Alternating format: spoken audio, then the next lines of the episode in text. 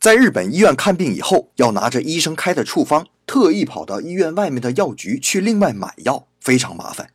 其实啊，这种医药分家的制度源自欧美，在日本也不过刚实行二三十年。这个制度有两个好处：第一是抑制某些医生乱开高价药，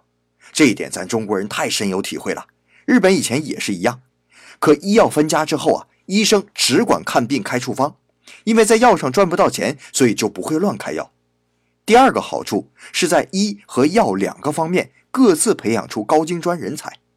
过去医药一体时，医生既要懂病情，又要研究药理，所以很容易导致两方面都不精进，也出过很多医疗事故。而医药分家之后，医生就是诊断病情。至于根据病情配药，那是药剂师的专业，这就降低了患者因为服用过多药量而产生副作用的风险了。